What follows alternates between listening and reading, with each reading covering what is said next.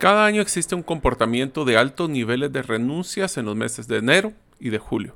Muchas personas renuncian para buscar mejores oportunidades, otras para retirarse de organizaciones con culturas nocivas y otros para enfocarse en los proyectos que les apasionan. El costo promedio de rotación de personal a un nivel operativo es de aproximadamente 3 mil dólares. Y su factor principal no son los costos de reclutar, son los ingresos que no percibimos en la empresa. En esta serie de dos episodios conoceremos las herramientas necesarias para retener el talento en un mundo post pandemia. Esperamos que les sea de mucho valor.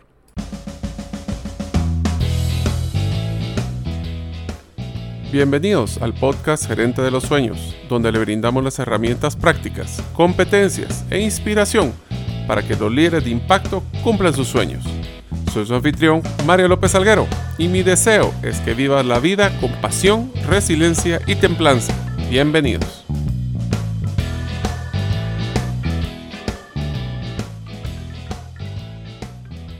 Hola amigos, bienvenidos al episodio 91 del podcast Gerente de los Sueños. Mi nombre es Mario López Salguero y quiero compartirles que he publicado mi primer libro llamado Las 10 razones para invertir en criptomonedas y 5 para no hacerlo, con mi amigo y socio César Tánchez.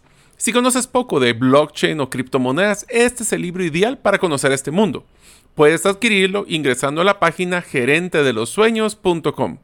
Deseo agradecerte que nos escuches el día de hoy. Si todavía no eres parte de la comunidad de los sueños, puedes hacerlo suscribiéndote a nuestros correos electrónicos donde enviamos las infografías de cada episodio ingresando a la página gerentedelosueños.com o a través de nuestro listado de difusión de WhatsApp enviando tu nombre al más 502, más 502 para que los que nos escuchan en los más de 36 países fuera de la frontera de Guatemala y el número celular 5017-1018. Repito, 5017-1018.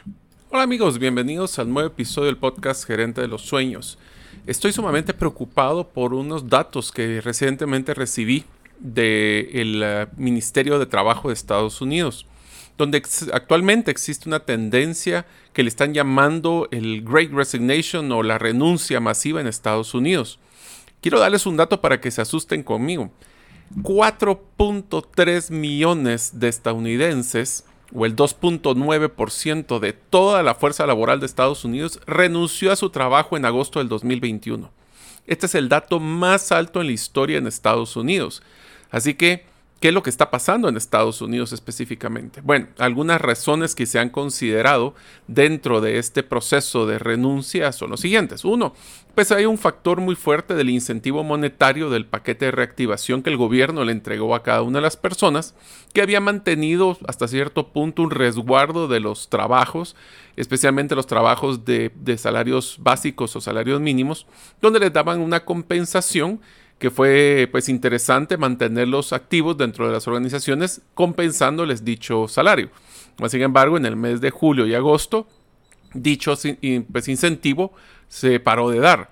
Simpáticamente, si uno espera de que deja de recibir un ingreso eh, trataría de apreciar más su trabajo, más sin embargo lo que se encontró es que muchas personas estaban sobreviviendo con un monto menor al incentivo y ellos habían ahorrado un, valor y decidieron que ya no querían seguir trabajando. Ese es uno de los factores. El segundo es que existe una tendencia muy fuerte de los estadounidenses de poder eh, solicitar eh, pues compensaciones o salarios mucho mayores que los básicos. Esto tiene que ver mucho también con el tema de horarios, porque como ustedes saben en Estados Unidos hay temas de pago por hora, eh, que es muy común allá. Más sin embargo, los horarios extendidos, trabajar fines de semana, feriados, hablemos de temas como restaurantes o, temas como, por ejemplo, distribuidoras de productos, donde se tiene que trabajar a veces sábados, domingos o feriados, donde el valor, aunque sea un poco mayor del salario mínimo por hora, el hecho de que no tengan una garantía de compensación mensual a través de un mínimo de horas, pues eso les genera también un grado de incertidumbre. Existe también una tendencia muy fuerte de las presiones familiares, especialmente para los papás y mamás que tienen a sus hijos ahora en las casas porque muchos de los colegios no han reactivado o si están reactivados están a través de medios virtuales que está generando de que pues los niños tienen que estar en casa y no tienen a quién dejar a los niños. Y algunas empresas están solicitando que los papás regresen a las oficinas de una forma total o una forma parcial ciertos días y el resto de los días pues tienen que ver qué hacen con los niños. También hay solicitudes de regreso, como les mencionaba, a trabajar en la empresa, donde las personas pues simplemente ya no tienen interés de poder o no le dan flexibilidad en ese sentido y pues ya después de casi dos años, año y medio, eh, de estar evitando tráfico, de estar evitando perder el tiempo, eh, eh, accesando los costos de parqueos, también puede ser un factor fuerte. Estas son de las cosas que ya las personas están tomando en cuenta.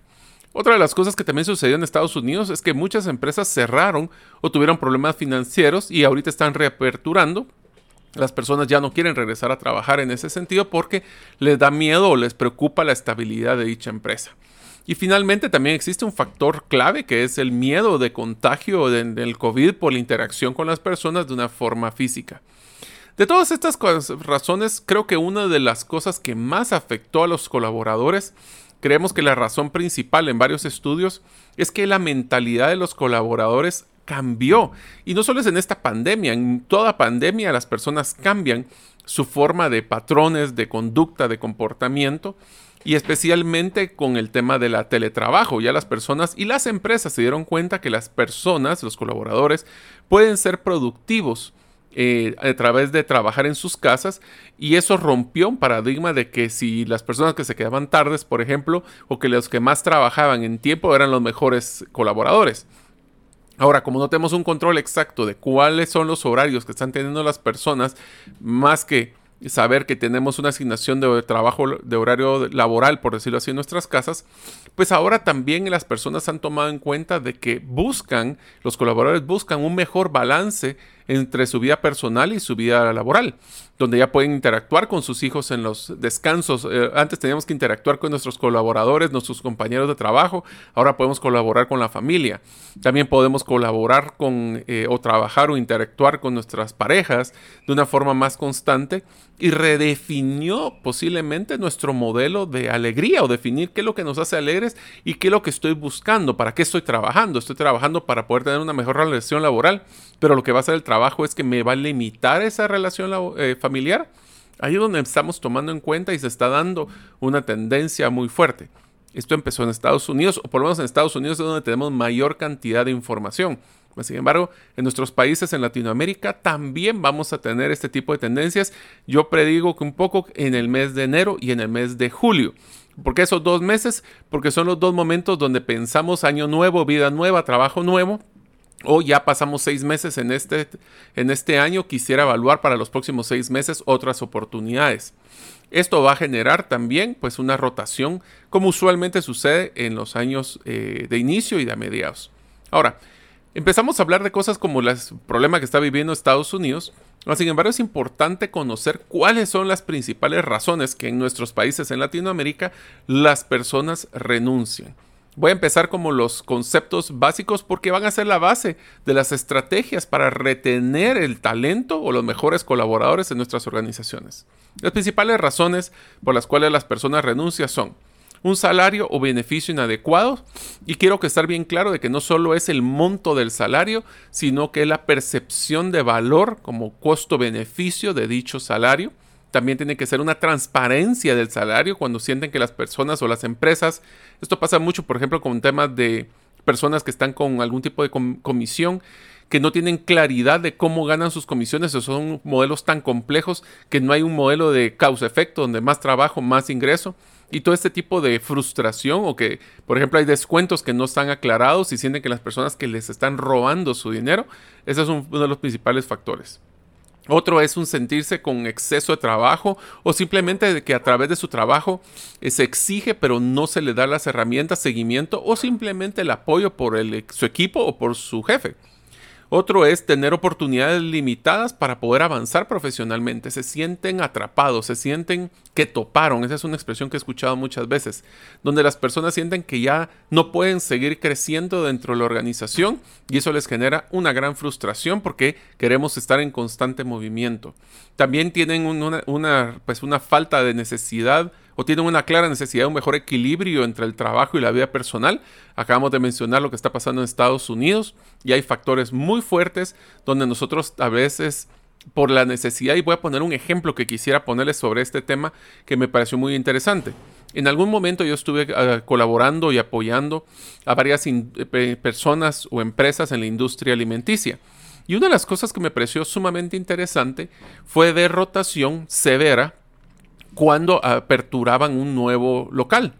Y me daba cuenta de que la apertura, o sea, la rotación no era necesariamente las personas nuevas que se contrataban para el local, eran esos supervisores o gerentes o equipo de apoyo que lo trasladaban de una ubicación a otra. ¿Y por qué tenía ese factor tan fuerte? Porque muchas personas que estaban viviendo cerca de la, de la agencia o de la, del restaurante tenían ya planificado sus rutas, tenían planificado sus costos de transporte y el simplemente movilizarlos a otro lugar impactaba en costos con el tema de transporte, el costo de tiempo de estar dentro del pues, transporte público, su carro más tiempo, costos a nivel de transporte, pero principalmente el factor de que él posiblemente los alejaba más de su casa y iba a perder más tiempo de, de calidad de vida. Y eso generaba una rotación muy fuerte. Ese es un, otro ejemplo. Uno de los, también decimos, hay una expresión muy común en recursos humanos que dicen que las personas en su mayoría no renuncian a una empresa, renuncian a un jefe. Eso significa de que las personas están buscando y cada día es un requerimiento mucho más severo el ser un líder dinámico y el ser un ejecutivo que inspire y que no solo dé órdenes. Y por eso es que hasta temas como falta de reconocimiento, falta, y, de nuevo hay un tema, vamos a hablar de las estrategias de retención, donde vamos a hablar de cómo poder hacer una mejor retroalimentación con las personas. Pero es importante que como líder ahora el desarrollo de nuestro equipo es un tema personal no es un tema organizacional, no es recursos humanos vayan y desarrollen, sino que es yo como líder cómo voy a desarrollar a mi equipo para tener un mejor equipo y por ende tener mejores resultados. Otro de ellos es hasta temas de aburrimiento. Si llevo cinco años haciendo el mismo trabajo y no he tenido o no, no he tenido oportunidades o no he tomado las oportunidades que han existido, puede ser que se vuelva monótono nuestro trabajo. También existe, como mencionamos anteriormente, muchas personas pueden renunciar cuando sienten que el barco está hundiéndose, como dicen las ratas se retiran cuando el barco se hunde. Esto tiene que ver con personas que están viendo o tienen inquietudes muy fuertes sobre la dirección, hacia dónde va la empresa y la salud financiera de, de dicha empresa.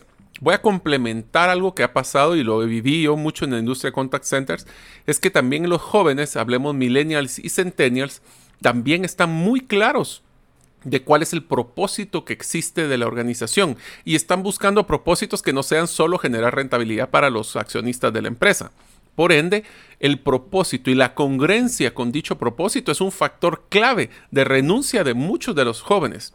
Yo voy a gastar mi tiempo, voy a invertir mi tiempo, mejor dicho, en poder desarrollar y apoyar a una organización que tenga un factor de sostenibilidad, eh, hablemos de triple impacto, sostenibilidad financiera, sostenibilidad social y de medio ambiente, que tenga un propósito más allá que solo la de financiera. Y si eso no se cumple o no hay congruencia, me voy a retirar a buscar otra oportunidad. Eso es sumamente importante. Y finalmente, a veces hay personas que se retiran simplemente por un deseo de cambio. Sienten que ya están eh, estabilizados en un status quo y a veces las personas no somos inquietas y estamos buscando nuevas oportunidades tenemos que tomar en cuenta de que, así como en Estados Unidos, en nuestros países está sucediendo una situación sumamente difícil y es que tenemos muchas oportunidades de trabajo, pero no están las personas aplicando. Y ahí tenemos que cuestionarnos cuáles son nuestras estrategias de marca empleadora, nuestras estrategias de propósito, nuestras estrategias de, llamado de boca en boca, nuestros propios colaboradores son parte de la, integral del proceso de reclutamiento de nuevos puestos o no. Y esto va a afectar no solo en el proceso de capturar nuevos colaboradores, sino retenerlos. Les voy a dar una pequeña situación que a nosotros nos pasó. Cuando yo tuve la oportunidad de poder lanzar la campaña de héroes de Transactel, ahora Telus International, nos encontramos de que el trabajo de reclutamiento era sumamente laborioso y costoso. Cada persona nueva era cara lograr conseguirla. Pero nos dimos cuenta que muchos de los reclutamientos teníamos que hacerlo con mercadeo externo, publicaciones con headhunters o reclutadores, y nos dimos cuenta que qué pasaba con nuestros colaboradores. Una de las razones o indicadores que desarrollamos fue cuántas personas en cada departamento o unidad de negocio venían contratadas por referidos de nuestros propios colaboradores y eso se volvió un indicador de salud de cultura organizacional en cada departamento. Si las personas no están contentas en la organización, no van a referir. Ese es un tema de NPS o de promotor neto. Si las personas no están contentas, no van a invitar a sus familiares y amigos a ser parte de esta empresa. Eso les puede dar una idea de que nosotros tenemos que tener una salud muy fuerte de nuestro interno antes de buscar externo. Y ahí es donde empezamos ya con las estrategias de retención que vamos a hablar. Hemos dividido, esta es una metodología que pues, se basa en las necesidades humanas que en su momento Anthony Robbins diseñó pero lo he empleado bastante en la metodología de gerente de los sueños de cómo poder buscar retener de una forma efectiva a nuestros colaboradores. Así que vamos a hablar con los primeros, hablemos de sentidos, los eh, sentidos de las necesidades, y les voy a mencionar todos los que vamos a ver en las estrategias. El primero es que las personas van a mantener, si se van a retener en una organización, si sienten que tienen un sentido de valor ellos y su trabajo. El segundo, van a tener un sentido de significado. Lo que ellos hacen vale la pena. El tercero es un sentido de crecimiento. Nadie quiere estar eh, pues estancado, quiere estar en crecimiento constante. El cuarto es el sentido de conexión, donde hay un tema de que soy parte de un ecosistema, de una organización, de una cultura. Y finalmente un sentido de contribución o propósito.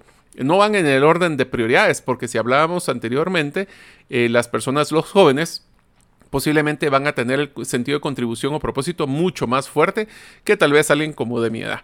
Así que si están listos, vamos a hablar estrategias puntuales de cada uno de estos.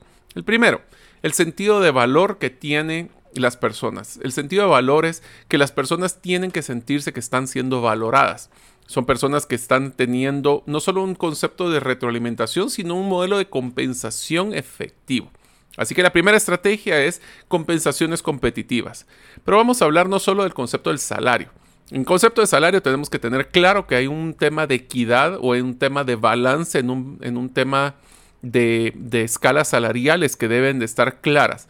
Las personas deben de saber, y eso del secreto del salario, mis amigos, si ustedes todavía creen que las personas no saben lo que ganan sus compañeros o sus jefes, están muy equivocados.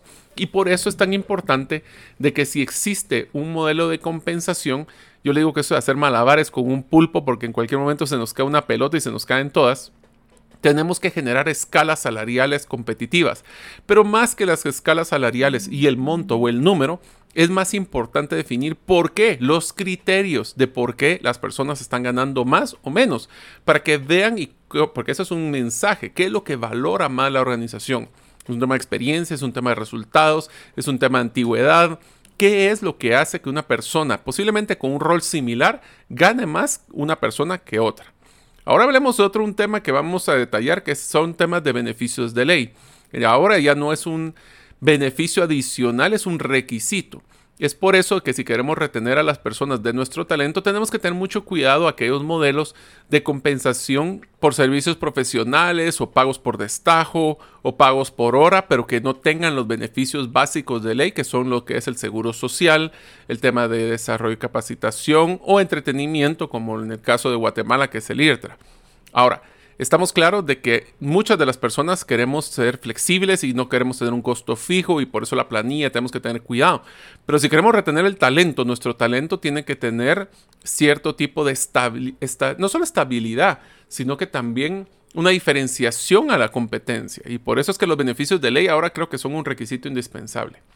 Tenemos que tener en el modelo de compensación competitiva una transparencia en nuestro modelo de pago. Miren amigos, aquí es donde yo veo cada problema. Yo puedo tener compensaciones muy arriba de lo que se espera en el mercado, pero si las personas no están claras de cómo se calcula su salario, cuáles son sus eh, de las deducciones, cómo predecir a fin de mes cuánto va a recibir, si las personas no tienen esa claridad, van a tener una inestabilidad y preocupación constante. ¿Dónde vemos esto? En el tema, por ejemplo, con los equipos de venta con sus comisiones.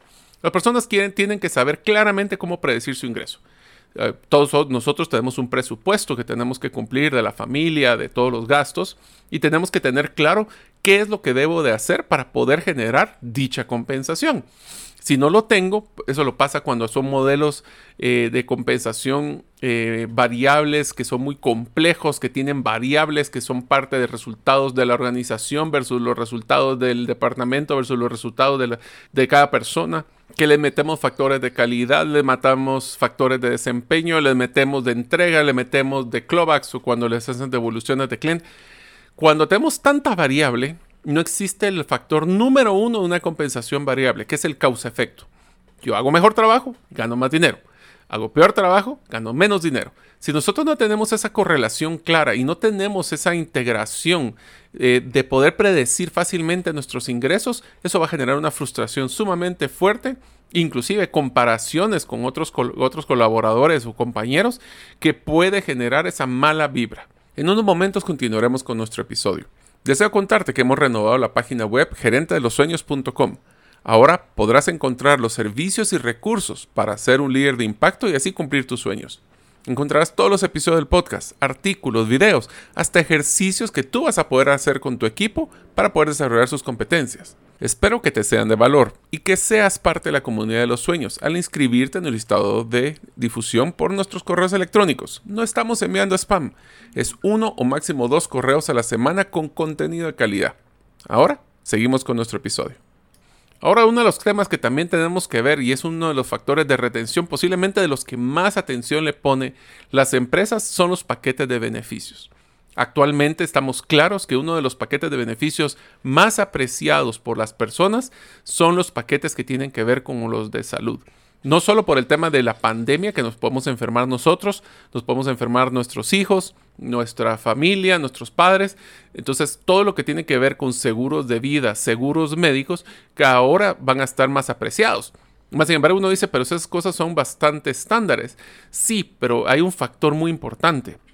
Muchas de las personas dan por hecho que ya tienen ese seguro. Primero hay que averiguarlo si lo van a dar en las empresas. Y segundo es qué tipo de factores incluyen dichos seguros. Una de las cosas que me ha pasado es de que las personas cuando se retiran, primero no se acordaban que tenían un seguro médico.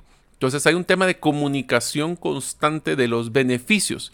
Mi sugerencia es que por lo menos una vez al mes saquen una noticia a todos sus colaboradores de qué son los factores que están incluyendo en el seguro médico. Desde temas, por ejemplo, de, servicios proactivos, si ustedes pueden hacerse un análisis de sangre, colesterol, eh, temas de, de un chequeo médico, hasta temas más sencillos como por ejemplo el tema de cómo poder hacer las liquidaciones. Es fácil tenemos una, una, corredora de seguros como la que tiene mi amigo César Tánchez, eh, que también pueden ayudarlos en este tipo de programas, donde necesitas necesitamos comunicación constante a nuestros colaboradores. Cuando la costumbre, oigan esta frase, cuando la costumbre se vuelve costumbre, se vuelve obligación. Cuando el seguro no lo usamos, se vuelve un beneficio que no valoramos hasta el momento que lo necesitamos. Es por eso que es clave que temas como seguro de vida, que obviamente es más difícil porque solo vamos a usar una vez cuando fallecemos, o el tema de gastos médicos, es clave comunicarlo constantemente. Otro de los beneficios que también se utilizan son beneficios monetarios o no monetarios. Voy a entrar al tema específicamente de lo que es la evaluación de desempeño con los bonos anuales que se reparten en las empresas. Voy a adelantarles mencionándoles de que las evaluaciones de desempeño, bajo la visión que yo he logrado manejar en muchas de las empresas que he trabajado, es que su razón de ser principalmente es para poder determinar quiénes son las personas de alto desempeño versus las personas que tienen un desempeño promedio versus los que tienen un bajo desempeño. Usualmente estas evaluaciones de desempeño las utilizan para poder medir eh, bonificaciones de fin de año, lo cual considero que es un grave error. Lo que yo he utilizado en modelos de, de compensación es que las evaluaciones de desempeño sirven más para un tema de desarrollo y de apoyo y de retroalimentación y hacer los ajustes necesarios del costo de vida que usualmente algunas empresas cuando somos épocas de vacas gordas eh, podemos hacer donde definimos, por ejemplo, eh, temas como ajustes por inflación, ajustes por el tema del costo de la canasta básica, pero no lo hacemos parejo para todos. Bajo, basados en modelos de evaluación, si por ejemplo vamos a dar un 5% de incremento a, los, algunos grupos de personas o colaboradores, pues la evaluación de desempeño nos dirá que tal vez personas de mayor desempeño van a tener un 7% versus personas que tienen un promedio de 5 versus que las personas que tienen un mal desempeño no se les va a hacer ajustes. Ese es un modelo. Y el segundo es el tema de bonificación. Las bonificaciones anuales ya vamos a llegar a platicar en ese sentido. Eh, vamos a entrar al detalle, pero es importante de que consideremos de que debe haber un balance entre resultados organizacionales y resultados personales. Un error que he visto muy común es tratar eh, o enfocar los bonos anuales en temas de resultados que no tiene una injerencia total las personas. Por ejemplo, los resultados totales de la empresa es una forma importante de alinear a todos a un propósito conjunto, pero es un poco difícil también valorar cuánto fue el aporte de cada persona a dichos resultados. O peor aún, puede haber equipos que sean o personas individuales que han tenido muy buenos resultados, que han logrado realmente resultados eh, pues grandísimos, pero otro departamento tuvo pérdidas muy malas y como pues el que hizo un buen aporte no va a tener nada de compensación porque el resultado tal vez en general no fue el correcto. Entonces vamos a entrar en un tema de las bonificaciones anuales en un, en un detalle, pero sí es importante que tratemos de balancear. Mi sugerencia aquí es un tema de balance, donde hay una parte que es individual, una parte que es general y una parte de cumplimiento basado en pues, la ejecución de un, posiblemente una evaluación de 360 de los valores qué hice, qué es los resultados y cómo lo hice a través del cumplimiento de los valores. Pero bueno, hablemos entonces también que dentro de los paquetes de beneficios tenemos que tomar en cuenta algo que es sumamente crítico en la vida de las personas, que son temas de wellness o de lo que tiene que ver con la salud integral de las personas ahora que estamos en un modelo muy sedentario frente a las computadoras una gran parte del tiempo, tener temas de estiramientos. yo sé que suena, miren, yo soy ingeniero y para mí hablar de estos temas es un poquito difícil porque es hasta esotérico, pero lo que quiero yo decirles es que a las personas tenemos que evaluarlas como personas y tenemos que estar conscientes de que estos cambios de vida han afectado nuestra forma de, de estar trabajando. Hacer los, los descansos, hacer actividades de de, pues un poquito de ejercicios. Eh, no tiene que ser a la fuerza porque no todos queremos hacer ejercicios de la misma forma, pero darle las oportunidades a las personas de mejorar su salud es uno de los paquetes de beneficios que está tomando mucho interés. Desde temas de cómo poder vivir una forma más eh, de comer más de forma más nutricional o temas de movimiento o actividades o temas de dinámicas. Por ejemplo, uno de los proyectos que he visto de beneficios muy interesantes son actividades mensuales entre papás e hijos que pueden hacer en conjunto a través de un, coach por internet eh, proveído por la empresa. También tenemos que tener un dato que es sumamente importante de los beneficios y es que tenemos que comunicar constantemente cuáles son los beneficios que da la empresa, cómo usarlos y más importante, qué inversión se está realizando para que los colaboradores lo tomen en cuenta dentro de su modelo de compensación. Fuera de la vista, fuera de la mente. ¿Qué quiere decir? Yo doy por hecho que tengo un seguro de vida, pero no sé qué tipo de seguro de vida es y cuánto costaría si yo contrataría ese seguro afuera. Es bien importante que evaluemos esto y que lo recarguemos por lo menos una vez al año. Esa es mi sugerencia. Porque si no lo hacemos, las personas se les olvida que tenían ese beneficio y pueden entonces sacrificar el valor a la hora de evaluar una propuesta de otra empresa. Y finalmente, una de las tendencias más fuertes de beneficios es el tema de la personalización de los beneficios. ¿Cómo podemos personalizarlos? Les voy a contar una historia que me pasó. Cuando estaba en el mundo de contact center, me tocó en una operación de telemercadeo eh, pues darle un beneficio, otra vez un incentivo a uno de los mejores vendedores que teníamos en, uno de los proyectos. Era una señora ya grande con hijos. Eh, creo que ese es su estilo de que la mamá le estaba vendiendo, le funcionaba muy bien a ella. Y cuando le llegamos al resultado, pues teníamos un presupuesto de más o menos como 200 dólares para poder dar eh, lo que quisiéramos. Usualmente, pues las personas habían estado Em, les habíamos dado temas como electrónicos, como un iPod o en algún tema de un, ahora un smartwatch o algún reloj inteligente o cosas así. Pero para ella, que era un perfil un poco diferente, empezamos a cranear qué podíamos hacer. Bueno, después de darnos muchas vueltas, preferí mejor no suponer, preguntar, que es la base del modelo de relevancia. Si se recuerdan, eso es algo que es una metodología que hemos diseñado en Gerente de los Sueños de cómo poder ser congruente, consistente y relevante. Y en la relevancia es no suponer preguntar. Y le fuimos a preguntar. Y ella lo que nos dijo es, miren, yo quiero un cupón de 500 quetzales para mi supermercado, estaría más que feliz.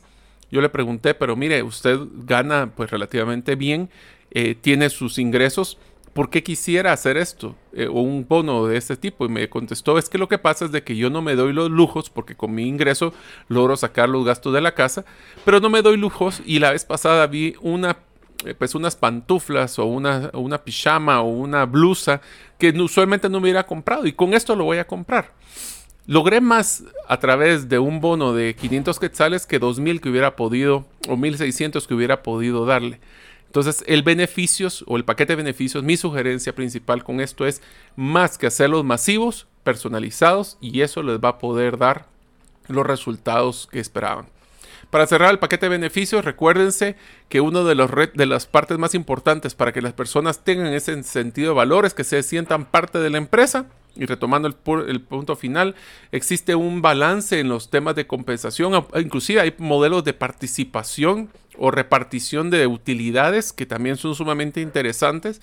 Existe, y si en algún momento a ustedes les interesara que hiciera un episodio del programa de, de participación eh, accionaria que pudieran tener un colaborador, eso funciona muy bien. Obviamente son acciones no votantes y hay unas limitantes legales ahí, pero es bien interesante porque eso lo utilizamos en Transactel y logramos que todos nosotros realmente nos sintiéramos dueños de la empresa, no solo en palabras, sino que también en acción.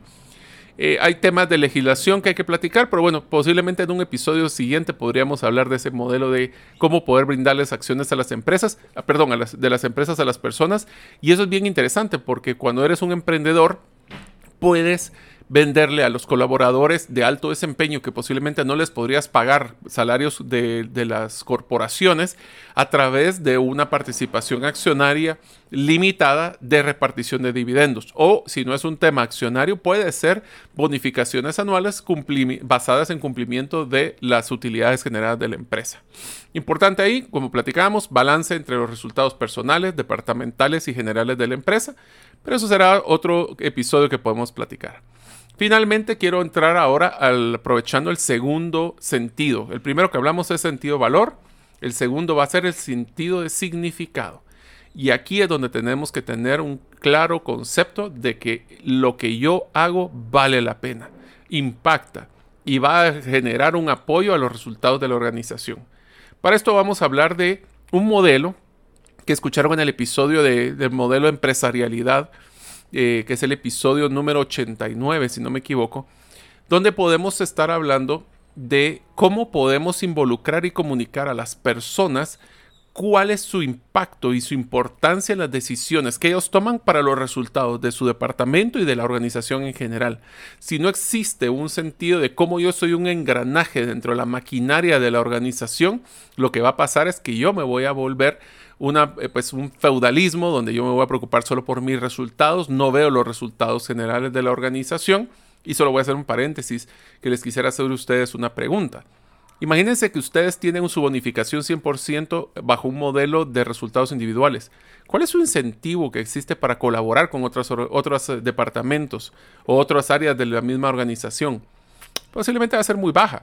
Y por eso es que en el sentido de significado yo tengo que saber cómo yo, mi trabajo, por ejemplo, lo que yo produzco, afecta, la, si no cumplo, cómo afecta a mi proveedor interno o al cliente externo. Cuánto de esa decisión puede afectar resultados financieros. Si yo, por ejemplo, soy un, agarremos un ejemplo con un mesero y no estoy ofreciendo los postres, ¿cuánto es los postres que se podrían vender extras? ¿Cuánto es el ticket promedio que yo pudiera subir? ¿Cuánto es lo que le podría generar de ingresos? ¿Cuánto es la utilidad de ese postre? ¿Cuánto estoy dejando yo de percibir? Eh, como persona y como empresa por no hacer una cosa tan sencilla como ofrecer un postre en cada uno de los tickets o cada una de las órdenes que llegan nuestros clientes. Esas son decisiones donde se vuelve sumamente fácil. Por ejemplo, personas de seguridad que no le dan la bienvenida al cliente. ¿Cuál es la percepción de, esos clientes? ¿Qué recurrencia pudiera hacer que las personas ya no volvieran a esa organización y que lleguen con la competencia? Hacer ese causa-efecto de cómo yo tomo una decisión y afecta a la organización es una de las partes más interesantes que podemos hacer con los modelos de empresarialidad. Otra de las cosas que también es sumamente importante, y esta es una estrategia sumamente práctica, es cómo incluimos a los colaboradores, especialmente en las líneas de atención directa con el cliente, en las decisiones de la estrategia y del futuro de la organización. Ahí existe una, una historia muy, muy conocida de que en algunos momentos, en, hablemos de los años 2008 o 2010, las aerolíneas que estaban pasando por una crisis, que seguramente igual pasaron por esta crisis de los últimos años, empezaron a hacer un análisis de cómo recortar costos. Y estaban haciendo temas de gasolinas y de planificaciones y derivados y otro montón de estrategias financieras. Cuando una persona se le ocurrió y le dijo, miren, ¿por qué no les preguntamos a las personas que están en las trincheras, las personas de las, de los, de las agencias, las personas que tienen al cliente en los, en los mostradores, a las aeromosas, a los pilotos?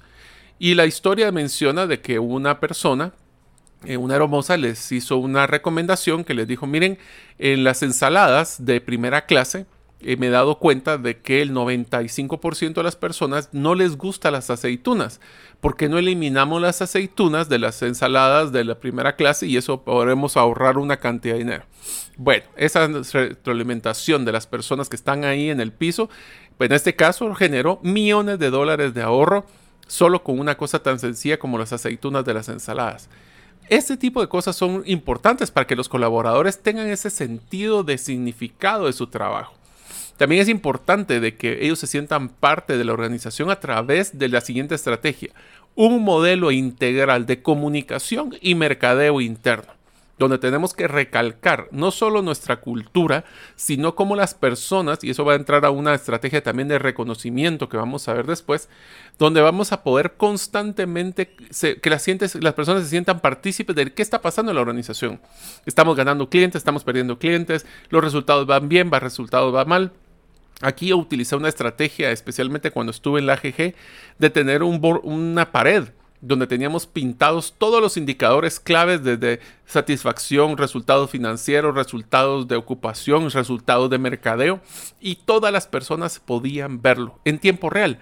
Y eso generó un sentido de, pues yo me siento importante porque se me están comunicando la información, pero también de que yo puedo afectar de una forma positiva algunos de estos indicadores. También tenemos que estar generando lo que llaman muchas personas un modelo de coaching, un modelo de retroalimentación constante del trabajo. Pero esto tiene que ver, los amigos, con un modelo de retroalimentación estructurado y de una forma no improvisada. A las personas, yo no sé si a ustedes les ha pasado, pero cuando hacemos esa evaluación de desempeño o retroalimentación de medio año, de fin de año, a veces hay gerentes o líderes que no se preparan y lo que paran haciendo es que están haciendo pues, resultados o ponen ejemplos solo de los últimos dos, tres semanas en vez de todo el año. Una persona que sea un buen líder retroalimenta idealmente, constantemente, tal vez hablemos de una forma mensual, sobre temas acontecidos de, las, de estas semanas o del mes completo. Ahora eso requiere que nosotros apuntemos y estamos llevando una bitácora de temas de retroalimentación positiva o negativa especialmente también ideas positivas y negativas. De nuevo, si quieren que hagamos un episodio, puedo preparar uno de cómo hacer un coaching efectivo. Pero lo interesante de esto es que nosotros tenemos que prepararnos, documentar y no dejarnos llevar a que retroalimentamos solo de las últimas semanas, porque eso puede ser algo muy, puede haber tenido todo el año excelente y tener un, pequeño fracaso a finales del año y sobre eso me retroalimentan versus el resto del año, o puede ser que haya estado haciendo cosas muy malas durante el año y porque hice algo bueno todo estuvo bien. Tenemos que tener mucho cuidado porque estas son formas donde estamos alineando a las personas a los resultados que queremos eh, gestionar en la empresa. También necesitamos brindarle a las personas sus equipos necesarios para gestión, teléfonos, computadoras, un escritorio por ejemplo, otra cosa que es muy común ahora es el tema de que existen retos de que las personas no tienen buen internet en sus casas y eso genera caídas, eh, cortes, eh, latencia, muchas cosas que pueden afectar. Yo le he visto muchas personas de que pasan una o dos semanas en su trabajo nuevo sin ni siquiera tener correo electrónico, sin tener su computadora. Voy a tener un sentido de significado de que me siento importante si ni siquiera me van a tener un espacio físico. Por eso cuando viene una persona desde el día uno es cuando decide si va a renunciar o no próximamente. ¿No se imaginan? ¿Ustedes miden sus rotaciones los primeros 60 días? Si no, los invito a que lo hagan. También tenemos que tener que darles la oportunidad en el sentido de significado, incentivar el liderazgo de las personas a través de proyectos de diferente impacto. ¿Qué significa esto? Pensemos de que nosotros vamos a crear una iniciativa de innovación donde queremos hacer una actualización de un producto o un servicio o hay un producto o servicio que está teniendo eh, una caída fuerte de ventas. Y lo que valdría la pena es crear equipos multidisciplinarios donde podemos tener la oportunidad de que decirle, por ejemplo, a las personas qué es lo que ustedes quisieran mejorar. Y el, la persona que tenga la mejor idea, que lidere dicho proyecto. Esto le va a dar exposición a la organización, le va a dar una responsabilidad y pueden hacerlo con proyectos pequeños, medianos y grandes que le van a dar esa exposición a las personas de sentir que está desarrollando su liderazgo en diferentes proyectos. Y finalmente, también en significado, retomando el tema de wellness, tenemos que tratar de ver a las personas como personas y no solo como generadores, y su sentido significado también es preocuparse por ellos de una forma integral, una forma en que todos van a sentirse que son parte de la organización como personas. A veces eso podemos hacer actividades entre familias cuando ya se puede hacer físicas o actividades de integración, pero lo importante es que las personas se sientan que son partícipes de la organización. Vamos a terminar este episodio en estas primeras dos. Solo hemos hablado dos sentidos, sentido de valor y sentido de significado. En el próximo episodio hablaremos del sentido de crecimiento, sentido de conexión y sentido de contribución. Sé que les va a dar mucho valor y que este checklist, estas ideas, ustedes las puedan decidir cómo implementar tal vez una por sentido. Nos vemos en el próximo episodio. Gracias por escuchar el episodio de hoy de Gerente de los Sueños. Recuerda que para lograr cumplir tus sueños, solo debes de ponerle fecha y tomar acción.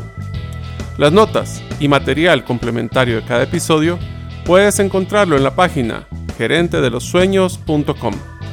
La música que han escuchado es Feeling Good de Kevin MacLeod y pueden encontrarla en incompetech.com. Hasta la próxima y que sigamos haciendo nuestros sueños una realidad.